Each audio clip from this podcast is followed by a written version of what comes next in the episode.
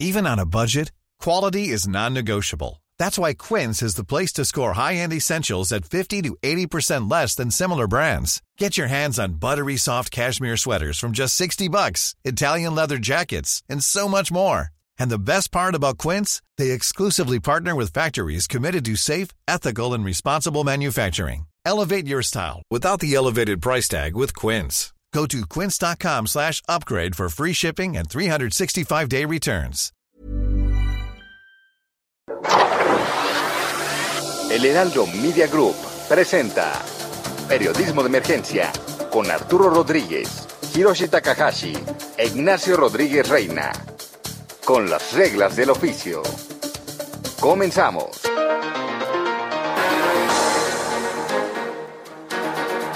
Bienvenidos a Periodismo de Emergencia. Como siempre es un gusto saludarle en esta mañana de domingo. Yo soy Arturo Rodríguez y me da mucho gusto compartir aquí con mis colegas, iniciando con Hiroshi Takahashi. Arturo Rodríguez, muy buenos días. Domingo 3 de octubre del 2021. Nacho Rodríguez Reina, Mónica Reyes, muy buenos días. ¿Qué tal? ¿Cómo están? Muy buenos días, Moni. Muy buenos días, Hiroshi, Arturo. Pues ya listos para arrancar con una, un programa más de eh, periodismo de emergencia. Programa muy especial para nosotros, Mónica. Buenos días. Buenos días, ¿qué tal? Porque justo hoy se cumple un año de que iniciamos este emprendimiento periodístico aquí. Felicidades. En el Heraldo Radio. Muchas felicidades. Felicidades. Sí, pues muchas gracias además a la, a la audiencia por habernos, eh, estarnos siguiendo y ojalá y eh, sigan con nosotros. Bueno, pues esperamos hacer un programa que pues esté a la altura de sus necesidades de información para tener una visión muchísimo más profunda, eso es lo que buscamos, sobre todo lo que pasa en el país, Arturo. Muchas gracias a Franco, Carreño, Ángel Mieres, a Laris, a todo el equipo, a Héctor, eh, a Isaías. Muchísimas gracias. Muy bien, felicidades. Primer año, pues muchas gracias, muchas gracias por estar con nosotros. Y Vamos a darnos un abrazo. Vale la pena, la Un abrazo. distancia, a todo el público. pues como todos los domingos, iniciamos con Mónica Futuro Reyes. próximo.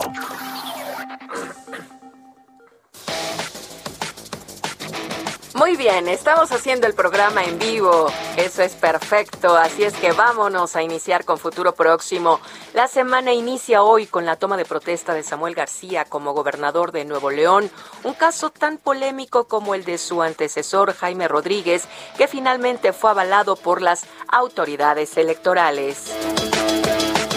Previsible en el ámbito legislativo se mantendrá el debate sobre la iniciativa de reforma eléctrica, pero sobre todo en las cámaras de diputados y senadores. Hay expectativa por la aprobación que el Senado debe hacer de la ley orgánica de la Cámara de Diputados, donde esperan se apruebe el martes y entonces tratar de reasignar las 55 51 comisiones legislativas que tienen proyectadas.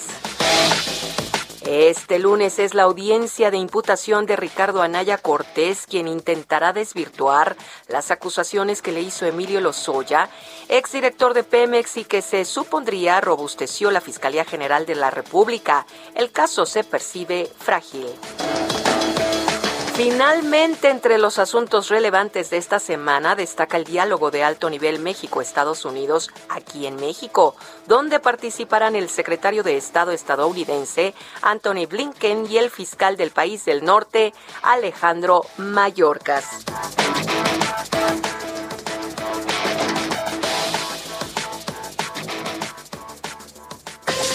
Con las reglas del oficio por El Heraldo Radio.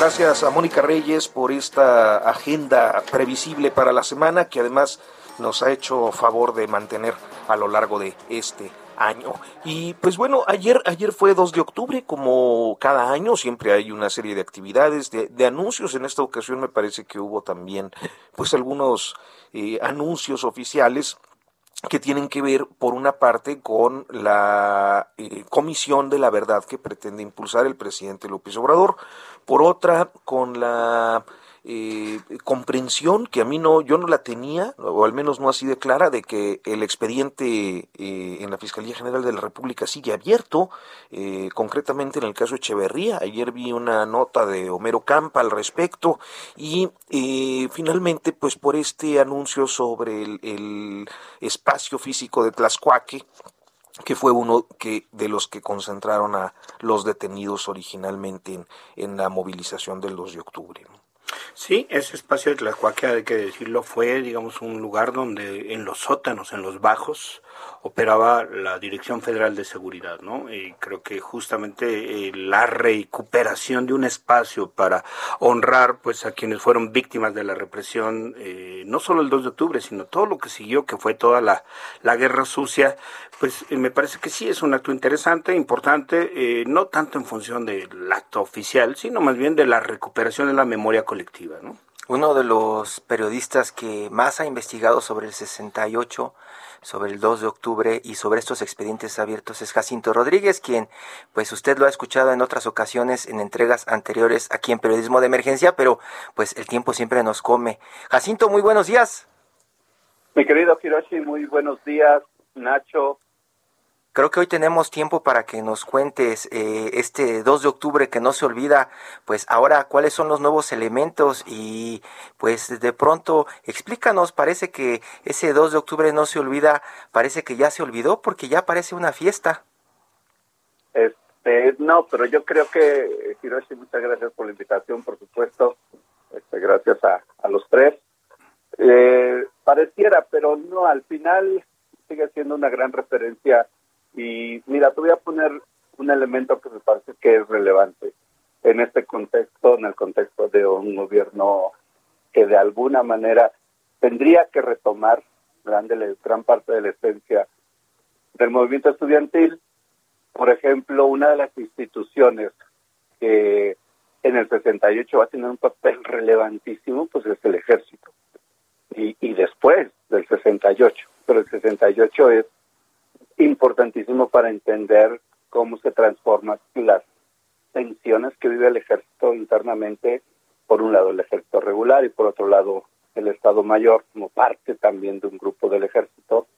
Y ve ahora, o sea, ve cómo después del 38 el sistema de alguna manera se, se consolida, pero también una institución como el ejército tiene un papel relevantísimo en, en, la actualidad.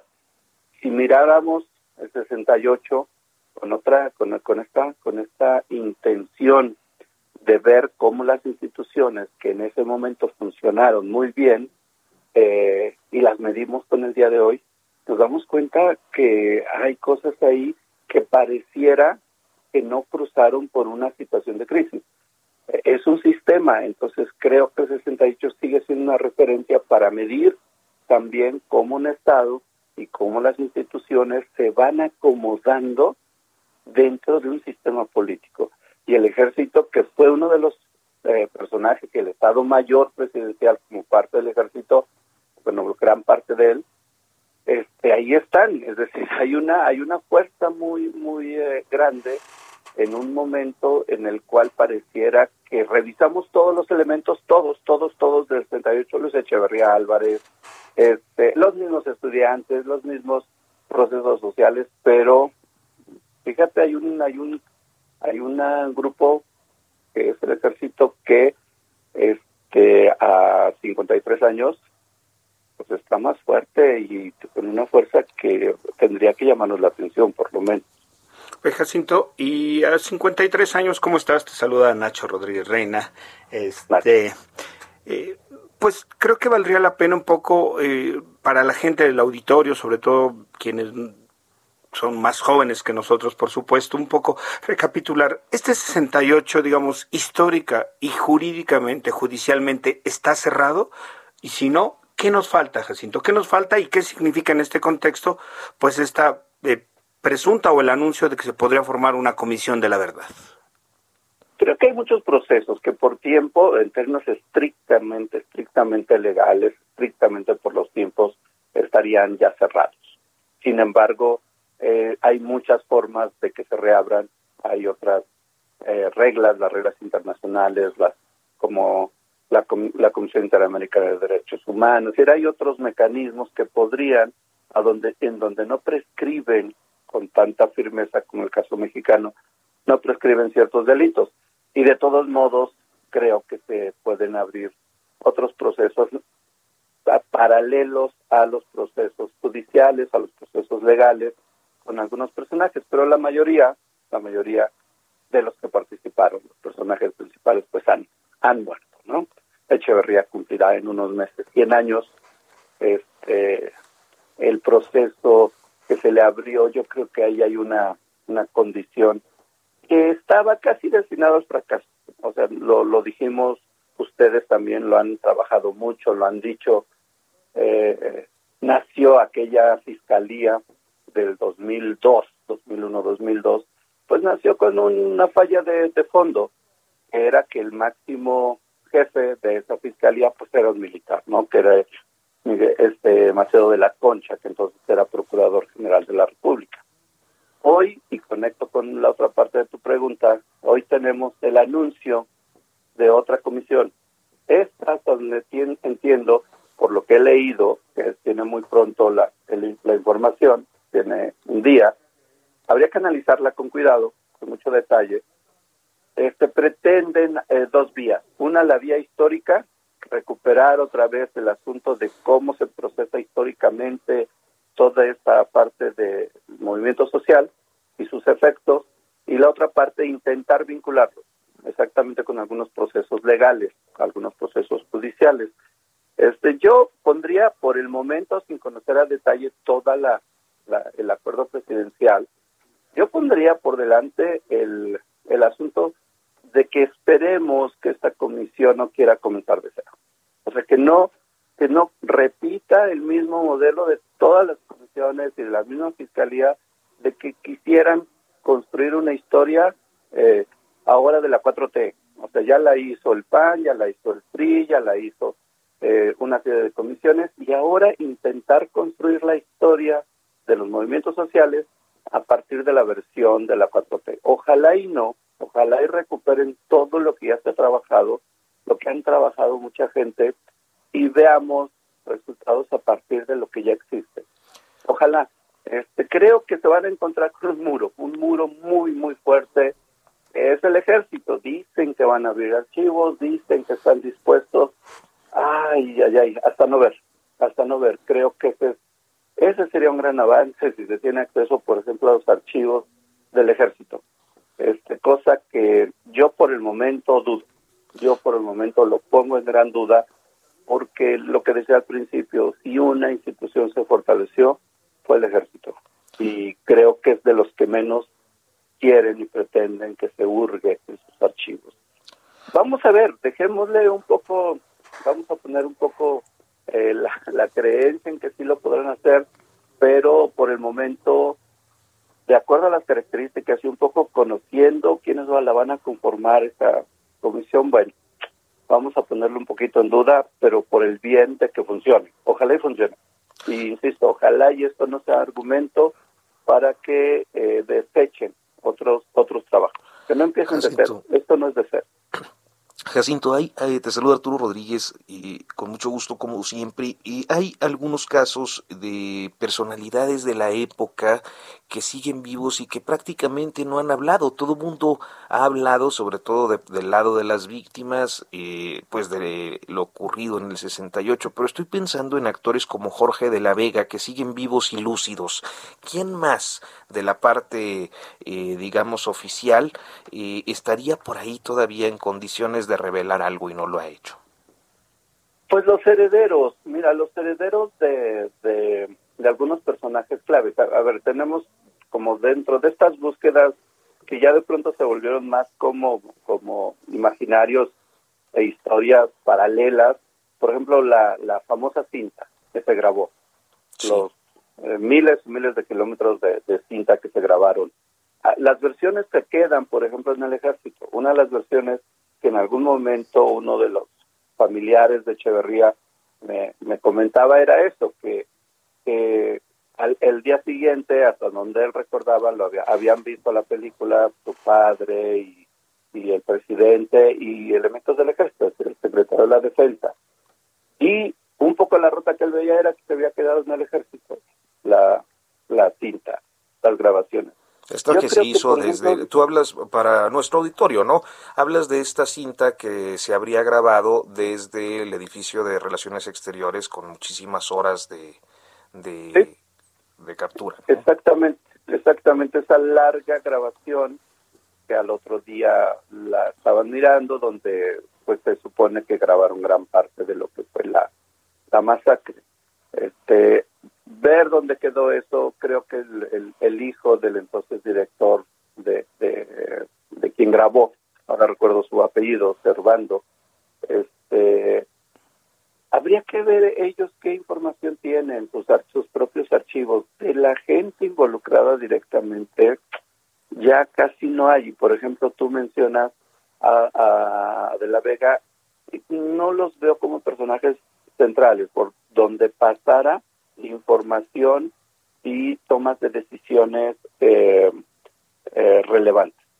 Son personajes secundarios que entran en el escenario en algún momento del proceso del movimiento estudiantil, pero no como personajes centrales. creo que gran... No, no, adelante, adelante. Sí, que creo que gran parte de lo que podamos recuperar va a tener que ser resultados de todavía eh, documentación que por ahí se tenga. Imagínate toda la documentación que está en las casas, por ejemplo, de muchos funcionarios. Y yo creo que en los archivos privados, en los archivos privados, hay mucha información que puede sí dar luz, sobre todo ya en muchos detalles, en cómo se dieron una serie de, de, de decisiones, pero ya en los detalles no vamos a encontrar ninguna orden. Yo dudo que algún encontramos una orden que diga sí hay que hay que acabar con ellos, hay que masacrarlos o hay que disparar, pero detalles, detalles y ver si esa información puede vincular a personajes que pudieran estar todavía vivos, pero en general creo que esa parte ya no. Tú encontraste un personaje del que eh, en una entrega anterior no, no, no pudiste platicar mucho, un personaje, este ideólogo que estaba detrás de pues estas estrategias que tenía el gobierno para pues combatir nuevas ideologías extranjeras. Eh, cuéntanos de este personaje porque eh, seguramente muchos van a estar interesados en meterse en su historia. Mira, el personaje que, aparece, gracias, el personaje que aparece en, en una parte del movimiento estudiantil eh, como, como parte de la construcción de una propaganda que por ahí después este, achacaban que lo había leído mucho Enrique Krause y que a partir se había inspirado para una operación Berlín y esas cosas. Este, se llama Emilio Uranga, pero él es uno de los varios. ¿eh? eh yo lo que, que mm, sostengo es que había una forma de usos y costumbres entre el poder político y un gran grupo de, de intelectuales, llámese escritores, llámese pintores, llámese toda, toda la parte pensante, digamos la inteligencia en el buen sentido del término. Eh, y por ahí estamos trabajando algo que ya amplía el espectro, porque si bien este personaje, un filósofo muy profundo, muy inteligente, en algún momento, como parte de sus facetas, eh, colaboró en una gran línea de propaganda para medios, para generar panfletos, en fin, todo, toda, una, toda una estrategia. Hay todavía una, muchos personajes que no han, este, hablo del mundo intelectual, hay varios personajes que todavía habría que ponerlos en su dimensión. Es, es, tu otra, es tu otra línea de investigación, además de Uranga, otros personajes que estuvieron construyendo este discurso. Sí, sí, sí, sí, y, el 68 fue el, el, inicio. Yo creo que donde más eh, van a tener una, una presencia directa o indirecta es en los años de la Guerra Sucia, donde ya hay una, hay una, lo que vimos en el 68 se, se queda, se queda corto con, con la función directa o indirecta que tuvieron ya no solo Uranga, Uranga en algún momento queda desplazado por Carlos Fuentes, ya no diré más, en términos de... Sí, dinos más, por favor, Jacinto. En fuerza de presencia con relación al gobierno, pero hay más, ¿no? Hay más. O sea, digamos que también, al igual que el ejército, que queda desplazado toda la vieja guardia por todos los diplomados de Estado Mayor, pues, de Estado Mayor, en el mundo intelectual queda la vieja guardia afuera y entra una nueva generación de intelectuales muy cercanos al poder. Carlos Fuentes y la Casa del Agua y todos esos personajes, Jacinto. Varios, varios, varios Hiroshi, varios de ellos. No nos quiere adelantar Jacinto. escritores, eh, escritores en llamas, o sea, cosas así, cosas así que esperemos, esperemos ver en, unos meses, en una, en una, investigación que estamos por ahí avanzando ya Los, para publicar la Los intelectuales Jacinto, si, si no mal si no mal interpreto todo tu trabajo y el que ha hecho otra gente, eh, pues digamos un poco eh, los responsables, eh, tanto políticos como directos de la matanza del 68, digamos, estaría entre ellos obviamente Luis Echeverría, el Estado Mayor Presidencial, obviamente una parte del ejército. Eh, ¿Tú ves estos actores, de dado que, digamos, parecería que en la 4T hay esta idea de que pedir perdón, ya con eso se, se refiere, ¿tú ves pidiendo perdón a estos actores por las matanzas ocurrida en el 68? Pues yo sí creo que, lo, que en algún momento van a estar eh, dispuestos a hacerlo, pero me parece que no es suficiente. En México, eh, a diferencia de otros países, el perdón sí tiene un efecto en, en las en las funciones de las instituciones. O sea, el perdón no solamente es un acto, como dice el presidente, donde ambas partes quedan, de algún modo logran estar en un, en un estado de paz o de tranquilidad. En el caso mexicano yo creo que es un discurso, o sea, el perdón se ha convertido en un discurso que no cambia y modifica de fondo las instituciones. O sea, si el ejército en algún momento pidiera perdón, y creo que por ahí ya lo hizo en alguna circunstancia, no es suficiente, porque lo que vemos es un acto todavía de muchísima oscuridad, de muchísima opacidad, y donde este no hay la intención de modificar el papel de fondo de, del sistema. Entonces pues yo creo que está bien, los, los, los, perdones están bien, pero son insuficientes para un caso como el mexicano. Pues eh, la guerra sucia, ahora con la comisión que se crea, la guerra sucia es la gran deuda. El 68 hay muchas cosas que contar, pero la guerra sucia es la gran deuda. Muchísimas gracias, Jacinto Rodríguez Munguía, como siempre. Otra vez nos comió el tiempo. Un abrazo. Jacinto, abrazote. Jacinto. Nacho, Hiroshi, Arturo, muchas gracias. Hasta pronto. Vamos a una pausa y en unos momentos continuamos.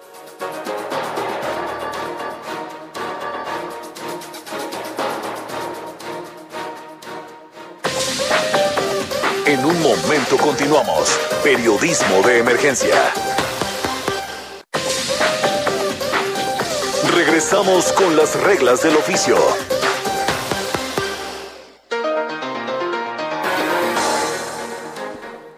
Continuamos en Periodismo de Emergencia, son las 10 de la mañana con 30 minutos. Hirochi, Takahashi, Ignacio Rodríguez, Reina.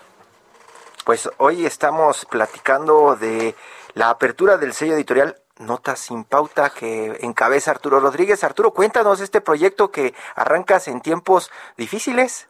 Pues sí, y mira, muy rápido te agradezco mucho y les agradezco que me den oportunidad de platicar un poquito sobre esto.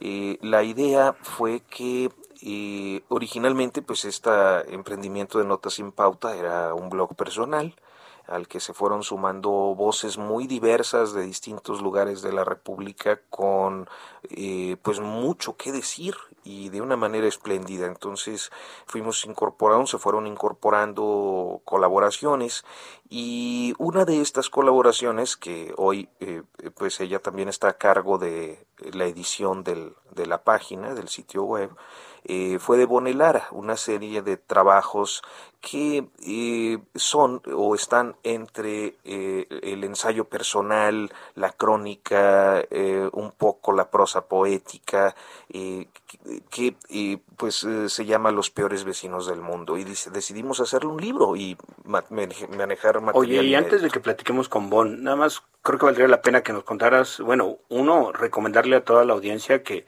pues te los busquen diferentes programas de bajo el sello de Notas sin Pauta en su canal de YouTube, diferentes días, diferentes momentos con personas que tienen que decir, yo creo que vale la pena, pero también interesante Arturo, ¿cómo financiaste esta esta impresión de este primer título? Por, eso decía tiempos difíciles, porque todos nos estamos preguntando cómo cómo hacer que el papel valga lo que vale. Pues mira, el, eh, la idea eh, de construir un sello editorial es precisamente que siempre es crítico eh, lanzar un, una editorial. Eh, no, no es un gran negocio. Eh, no para esfuerzos independientes, quizás lo sea para las grandes transnacionales del, del, libro. del libro.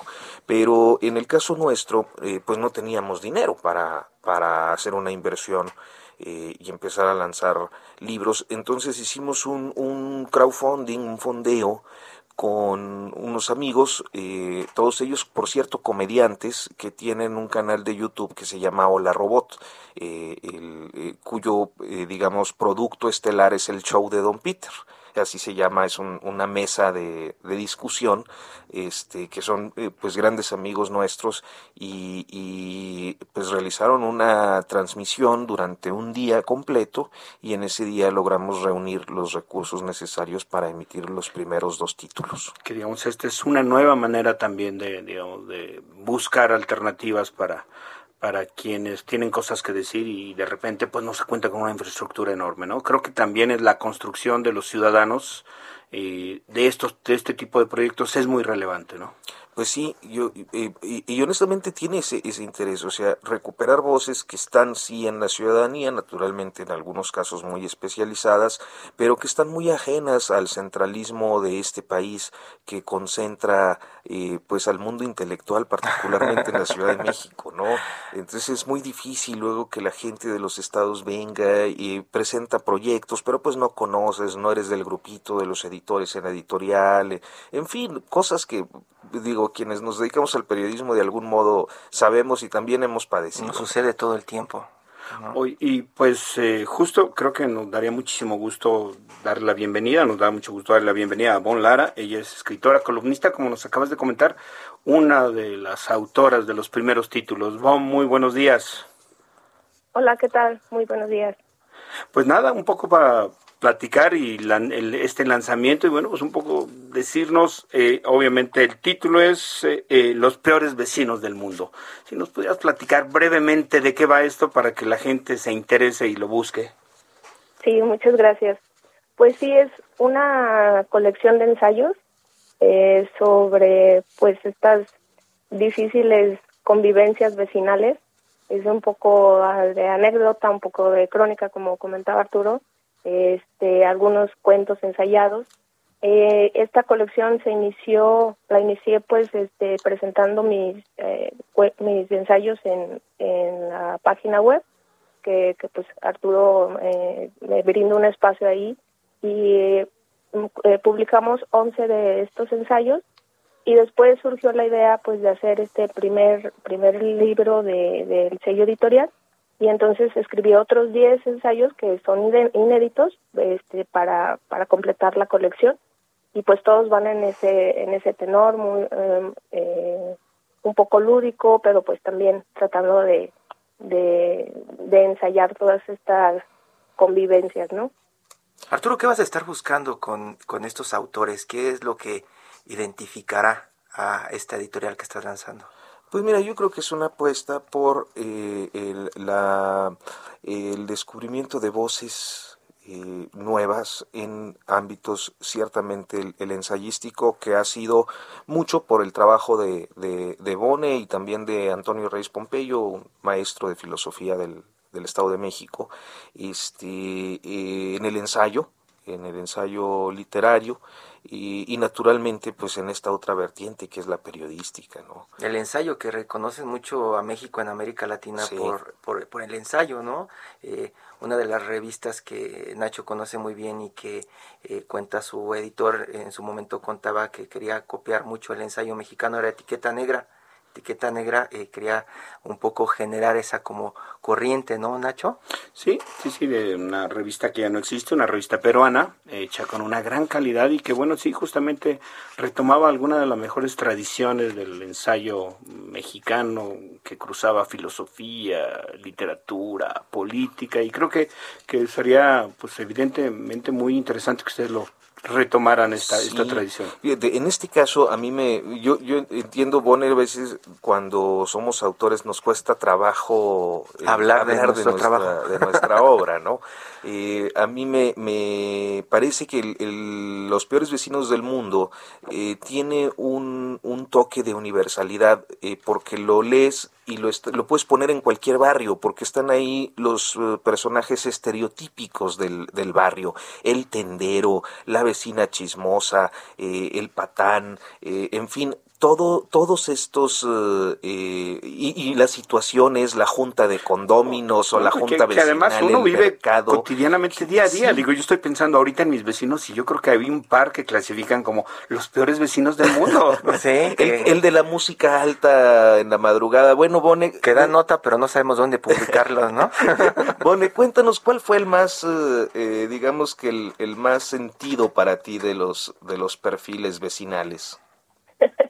Pues yo creo que el primero, que fue el, precisamente el de la, la música toda la noche, que, que yo bautizo como el, el cantador este que magnánimo, ¿no? Que pone la fiesta para todos, quieran o no, durante toda la noche. Y pues justo esa, esa experiencia real eh, me dio la idea de, de escribir el primer ensayo y pues luego vi que había una pues larga beta que podía aprovechar precisamente para el ejercicio ensayístico y, y pues eh, total que no no no paraba no ese y creo que también uno de los nuevos es uno de los que más eh, creo que que me identifico mucho con él porque tiene mucho de este sentido apátrida que que profeso que precisamente así se llama mi columna en, en Notas sin Pauta, Reflexiones Apátridas, que tiene mucho esta beta de,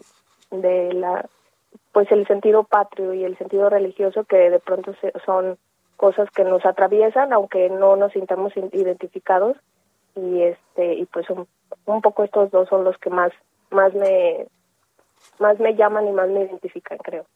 Pues bueno Lara muchísimas gracias. Y muchas gracias Hiroshi Nacho por no, al contrario, invítenos dónde, dónde nos, nos metemos para comenzar a comprar estos libros de la editorial y a seguir este tipo de ensayos, esta propuesta que están haciendo en Notas Sin Pauta, Arturo. Tenemos ahorita la preventa en notasinpauta.com, Boné.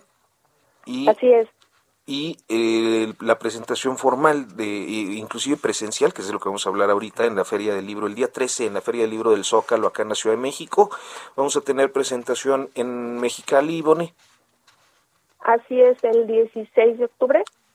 Así es. Eh, esa es virtual, eh, hay que buscarla en el, en el, en, el, programa porque no sé muy bien la hora, pero sí vamos a hablar del sello editorial y pues de la labor que queremos abordar. ¿no? Pues ahí está. Perfecto. Pues muchísimas gracias, Bone, y bueno, Arturo, Arturo muchas gracias, muchas felicidades. Gracias a ambos. Muchísimas gracias. Pues bien, decíamos que eh, viene la Feria del Libro del Zócalo, vuelve a ser presencial, a mí me da mucha emoción, me gustan las ferias del libro y hoy para hablar precisamente de eso, de la integración del programa, que además fue contrarreloj, dado que pues tenían que evaluarse las condiciones sanitarias, etcétera, nos contará ella, está en la línea telefónica Paloma Saiz. Muy buenos días, Paloma, qué gusto saludarte. ¿Qué tal? ¿Cómo están? Eh, el gusto es mío estar aquí con ustedes. Paloma, muy buenos días. Te saluda Nacho Rodríguez Reina y qué gusto saludarte de nuevo. Oye, pues qué, ¿Qué felicidad tal? regresar a las plazas con libros. Una, Ay, una combinación increíble. Es. Mira, eh, después de todo este tiempo de pandemia, ¿no? Donde, bueno, pues nos hemos tenido que habituar al, al, a todas las cosas eh, por internet nada más, por fin vamos a estar en la plancha del Zócalo. ¿Sí? Este, nos da muchísimo gusto. Quiero decirles a toda la gente que vaya, que vamos a tener todas las medidas sanitarias este, posibles para que no haya contagios, pero vernos otra vez y abrazarnos otra vez y que los libros estén otra vez allí en la plancha del Zócalo, que al final de cuentas es el corazón de todo el país y que para mí es la feria más emblemática que tiene México por eso, porque es una feria, es la feria más popular. Paloma, lo, lo, saluda Hiroshi Takahashi, muy buenos días. ¿Qué es la diferencia de esta de esta feria? Porque fíjese que nosotros platicamos, vamos a vamos a platicar de la feria feria del libro y nos dicen Guadalajara, minería, Guadalajara, minería. Cuéntenos, cuéntenos por favor. A ver, mira, eh, yo creo que, a ver, son ferias diferentes, no quiero menospreciar a ninguna ni muchísimo menos, porque yo creo que todo cuanto más... No importa, es su feria, haga lo que usted quiera. Pero, pero sí me parece que es una feria primero con, con precios de, de los libros muy accesibles, ¿sí? Cosa que muchas otras no tienen, ¿sí? Eh, es una feria que no se cobra la entrada, cosa que hay otras que sí lo cobran. Y por otro lado, pues bueno, el ir al Zócalo de la Ciudad de México es algo natural, ¿sí? Es algo donde todo tipo de gente y todas clases sociales van y no hay esta barrera que hay cuando entras a una librería o cuando tienes que pagar por la entrada y demás. Entonces hay ese acceso directo a, a, los libros. Y por otro lado, pues siempre pensamos que, que la Feria del Libro no solamente tiene que hablar de literatura, tiene que hablar de muchas cosas, tiene que hablar de historia, tiene que hablar de política, tiene que hablar de, de, de todo lo que nos está afectando diariamente. Entonces, se ha concentrado, yo creo que entre esa oferta de libros y esta oferta de escritores que puedes encontrarte de cerca y puedes preguntarle cosas y demás, también, eh, por otro lado, se da un debate político que normalmente no se da en ningún otro lado, o un debate histórico, que a la gente le encanta el, el, poder debatir sobre, sobre la, eh, la historia de México. Entonces yo pienso que tiene un, un sello muy especial esta feria y que, y que bueno, que al final de cuentas es la feria para la gente. ¿Y a partir, a partir de cuándo estará eh, ya la feria Paloma arrancando? Eh, el día 8 y estaremos hasta el 17. 8 y 17. ¿Hay, hay, alguna temática en especial? Porque usted ya lo menciona, el tema político, pues Guadalajara ha sido muy política en los últimos años. Eh, eh, en este caso eh, está la idea de tener personajes, estos rockstars, para de pronto jalar masas. No sé a qué te refieres con el rockstar, pero bueno. ¿Al escritor como rockstar? sí, por supuesto. Además, este, vamos a tener escritores importantes tanto de México como del extranjero. Es una feria que la mayor parte eh, es presencial, ¿sí? De todas maneras, desafortunadamente no algunos no han podido viajar porque después en sus países les piden 15 o 20 días de cuarentena al regresar y bueno, pues ya después de tanto tiempo de cuarentena no están dispuestos a echarse otro otro tanto, pero pero de todas maneras vamos a tener sobre todo eh, eventos presenciales, después vamos a tener eventos híbridos, o sea, entre entre eh, por internet, pero también presenciales, o sea, quiero decir que va a haber una interacción con, con el que está en pantalla y con el que está eh, ahí presencialmente, y después otros que son absolutamente virtuales, ¿sí? Entonces, y, y los temas, bueno, sí, por supuesto que vamos a tener grandes rockstar y, y vamos a tener este eh, tanto extranjeros como como como mexicanos, por supuesto, y vamos a tener mucha gente también de provincia. Entonces, mira, es una feria que que sí que yo creo que sobre todo lo que da es como mucho juego para todos. Desafortunadamente, los que menos se van a ver beneficiados esta vez van a ser los niños, porque pues eh, no queremos tener talleres este, para evitar que se contagien y demás. Sin embargo, quiero decirles que durante la feria vamos a regalar cuatro títulos de libros, vamos a regalar nueve mil ejemplares ah. para toda la gente que vaya a la feria. Y entre ellos va a haber, para compensarlos, un libro para niños. Saiz, muchísimas gracias por tomarnos la llamada, eh, contarnos cuándo, cuándo podemos consultar ya el programa de actividades. El, el, a partir del miércoles próximo eh, ya estará subido en todas nuestras redes como eh, de, de, la Secretaría de Cultura y de la Brigada para Leer en Libertad.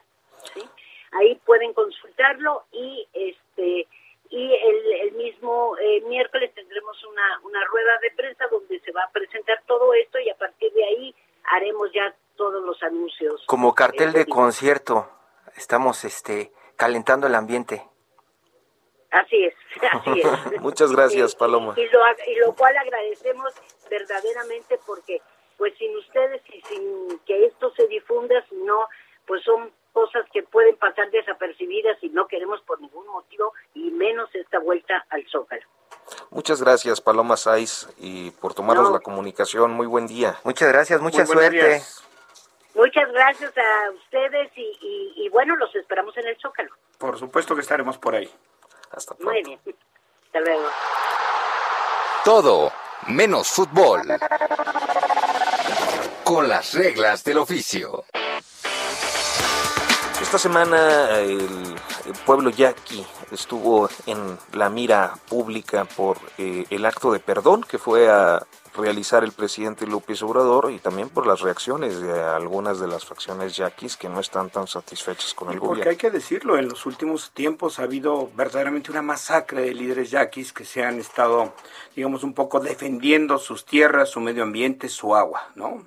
Eh, justamente, eh, y bueno, quisimos invitar y le agradecemos que nos tome la llamada al cineasta, a Sergi Pedro. Él, él durante cinco años estuvo trabajando dentro de las comunidades yaqui para hacer un, un, documental que aún está en la Cineteca Nacional aquí en la Ciudad de México, si tiene oportunidad de verlo, que se llama Laberinto Yoeme y te agradecemos, eh, Sergi, que nos hayas tomado esta llamada.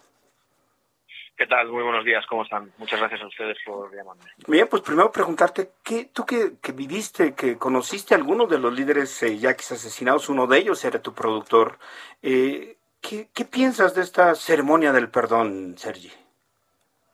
Bueno, eh, creo que, está muy bien reconocer el, el, espacio que les corresponde a los pueblos originarios de este territorio que hoy llamamos México, eh, pero creo que ese reconocimiento debe ir acompañado de, de, acciones, ¿no? Y entre ellas, en particular con la tribu yaqui, una de las acciones pertinentes y necesarias sería el desmantelamiento del acueducto Independencia, ¿no? Que es el que les da la estocada final y, y, el, y de alguna manera el, culminante, el punto culminante y la muerte al, al, decreto de Lázaro Cárdenas que establece eh, que el 50% de las aguas del río Yaqui le corresponden y le pertenecen a la tribu Yaqui, ¿no? Y del otro 50% son usufructuables por México como Estado. Entonces, eh, ese acueducto Independencia, que es ilegal, declarado ilegal por la Suprema Corte de Justicia de la Nación, eh, pues no se ha desmantelado, ¿no? Y parece que no hay ningún tipo ni, ni de interés, ni, bueno, ni siquiera se mencionó, ¿no? De hecho, en, toda esta ceremonia por parte de, del presidente Andrés Manuel López Obrador, eh, ni siquiera se mencionó el desmantelamiento del acueducto de Independencia. Él dice que el agua, pues parece que va a alcanzar, ¿no? Pero, pero yo creo que esto son cosas mucho más serias que no deben de tomarse a, a la ligera, que el pueblo yaqui literalmente muere de, de inanición, pero también muere de, de, asesinato por toda la violencia que, que, se está llevando a cabo contra ellos, ¿no? Hoy ser yaqui, eh, pues es muy peligroso. Y justamente en Laberinto Yoeme tú abordas estos temas y profundizas, eh, y yo me quedo con una idea eh, sobre el documental es si eh, nos quitan el agua y nos introducen la droga. Y esto eh, mezclado con un entorno de pobreza, de violencia, hace una, pues una fórmula terrible. Sí, desde luego, es un cóctel explosivo para mí y para otras personas que también analizan la circunstancia de, del pueblo yaqui. Estamos ante un intento de exterminio, ante un genocidio con todas las letras, ¿no?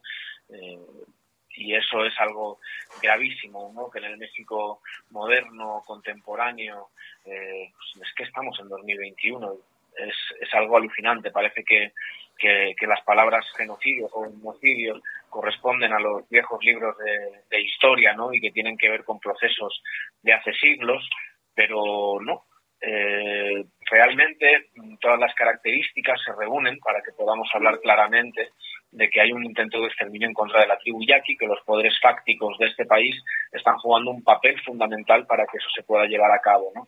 Desde no desmantelar el acueducto de independencia, por lo tanto, no facilitarles el agua a la tribu yaqui, por mucho que les dejen organizar un distrito de riego, eh, no hay agua suficiente en el territorio sonorense y que no sé exactamente qué es lo que van a administrar en ese distrito de riego. Es realmente muy complejo, eh, no es para tomarlo a la ligera y, estamos hablando de cosas que están sucediendo hoy, que son de inminente urgencia, ¿no? Ya que en la ceremonia se habló muchísimo de, del pasado yaqui y, de todas las complejidades y todas las violencias que han vivido los yaquis en el pasado.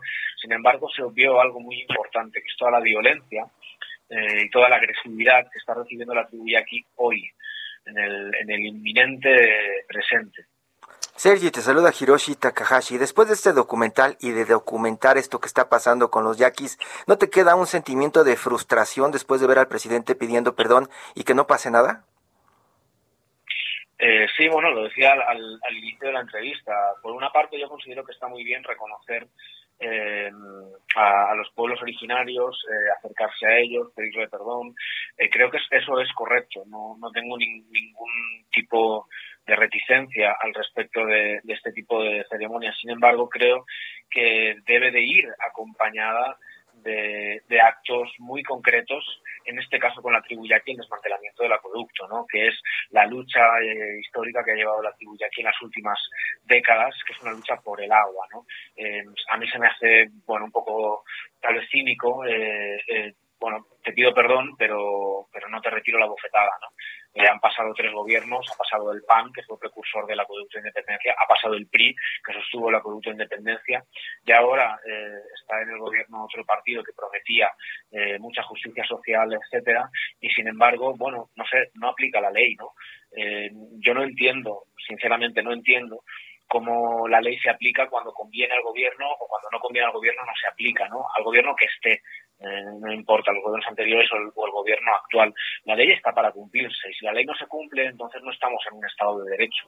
¿no? Eh, si, resulta que la ley se cumple o no, dependiendo eh, del estado de ánimo de los gobernantes, bueno, pues entonces tendremos que aceptar que no estamos en un estado de derecho, que la Suprema Corte de Justicia de la Nación no pinta nada en este país porque no se le hace absoluto caso a, a lo que ella falla.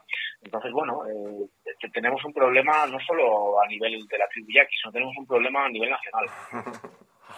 Pues Sergi Pedro Ross, te agradecemos mucho que nos hayas tomado la comunicación. Sabemos que eh, pues este trabajo eh, que has eh, realizado estará en Cineteca Nacional, ya está y estará hasta el día 7 de octubre. Y bueno, pues estará en Tehuacán, Puerto Vallarta, La Paz, en Toluca, Aguascalientes y Tijuana. Así que a lo largo de octubre recorrerá diferentes salas cinematográficas en el país. Sergi, muy buenos días, gracias. Muchas gracias. Recordarte también que estamos en línea en el Festival de Cine de Guadalajara, en la plataforma que tienen en línea en la UDG. Gracias. Así que ahí pueden verla desde cualquier punto del país. Muchas, gracias. Muchas gracias, Sergio. Muy buenos días. Pues, buenos días. Ignacio, buenos días. Arturo, Nacho, buenos días. Muchas gracias. Hasta el próximo sábado. Safe. Safe.